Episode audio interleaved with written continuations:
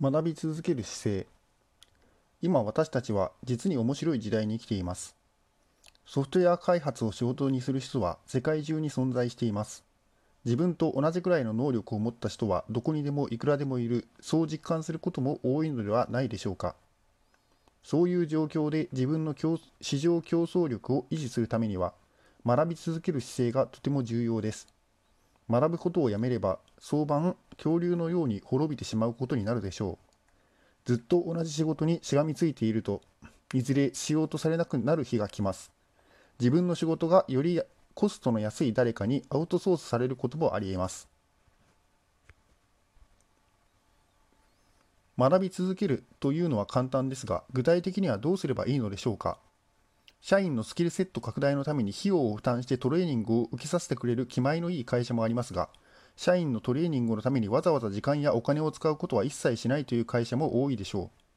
う。やはり会社は当てにせず、自らの力で学んでいくのだと思っていた方が確かでしょ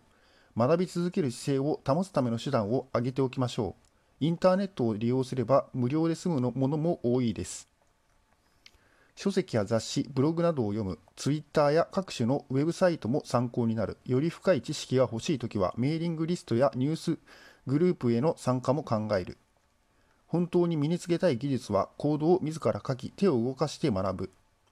常に自分よりレベルの高い人と仕事をするようにする。自分よりレベルの高い人が周囲にいないと学ぶことは難しくなる。誰からでも何かが学べるというのは確かであるが、自分より賢明で経験も豊富な人から学べることはやはり圧倒的に多い。レベルの高い人がどうしても周囲にいないようならば転職を考えた方が良い。自分の良き死になりなりうる人をネット上で探す。書いていることがどれも面白く勉強になると感じる人がいれば、その人は死になりうる。もしその人のブログ等があるようなら欠かさずに読むようにする。自分の利用しているフレームワークやライブラリに対する知識を深める。その機能と構造を十分に理解すればよりうまく使いこなせるようになる。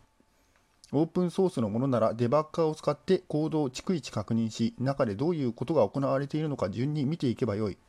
これは最高に頭のいい人たちが書きレビューもされたコードを直接目にする絶好のチャンスだと言える。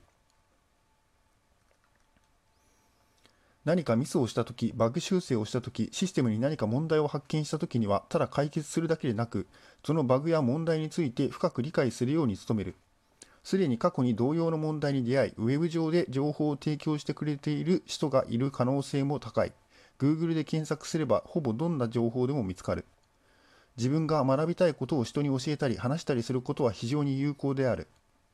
誰かが自分の話を聞き質問をしてくれると思えば学ぶ意欲は自然に高まる。会社の同僚に昼食をとりながら話をしてもいいし、ユーザーグループや地元で開かれるカンファレンスなどを利用してもよい。自分が興味を持っている言語、技術分野に関する勉強会、例えばパターンについて学ぶコミュニティなどを自ら立ち上げるか、地元のユーザーグループなどがあればそれに参加する。カンファレンスに積極的に参加する、直接その場に行けない場合でも内容のかなりの部分がオンラインで無料提供されていることが多いので、それを利用する。通勤時間が長い場合は、ポッドキャスティングを利用して学ぶ。自分のコードベースに対して性的分析ツールを実行する。あるいは IDE 使用中に警告が出されている場合には、それについてよく調べる。ツールのレポートや IDE の警告の内容を詳しく分析し、なぜこのようなレポート、警告になったのかを、その理由を追求する。達人プログラマーを読み、学んだことを実践してみる。本の教えに従い毎、毎年一つ新しい言語を学ぶ。例えば言語が無理でも少なくとも毎年一つは新しい技術、ツールについて学ぶ。そうして未知のものに触れることは新たな発想のもとになる。新しく学ぶのは必ずしもコンピューター関連技術でなくても構わない。システムが応用されるドメインについて学ぶことも重要である。そうすれば、顧客の求めていることがよくわかり、ビジネス上の問題の解決により役立つシステムを作ることができる。また自分の生産性を高める方法も学ぶし、生産性を高めるとは一定の労力、時間で得られる成果を大きくすることを意味する。学校に通う。映画マトリックスのネオのように、必要な情報があれば即時に脳にダウンロードするような能力が私たちにありもあればいいのですがあいにくそんな能力はありません。時間をかけ努力して学ぶしかないのです。とはいえ、起きている時間のすべてを学ぶことに向けることは不可能だし、そんな必要はありません。そのほんの一部でも、例えば週に1回、1時間でも何もしないよりはずっといいでしょう。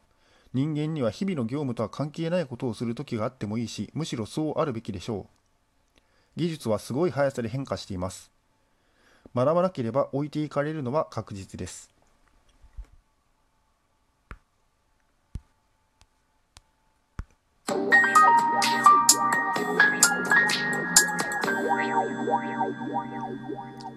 著者の紹介です。クリント・シャンク。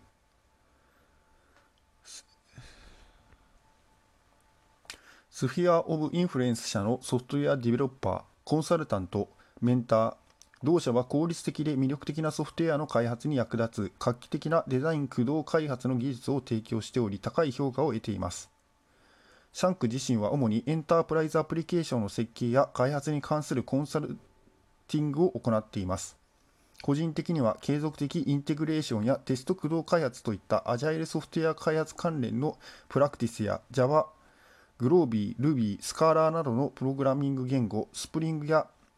Hibernate などのフレームワークのほか、設計とアプリケーションアーキテクチャ一般に強い関心を持っています。ソフトウェアアーキテクチャアーキテクトが知るべき97のことの寄稿者でもあります。ブログも参照のこと。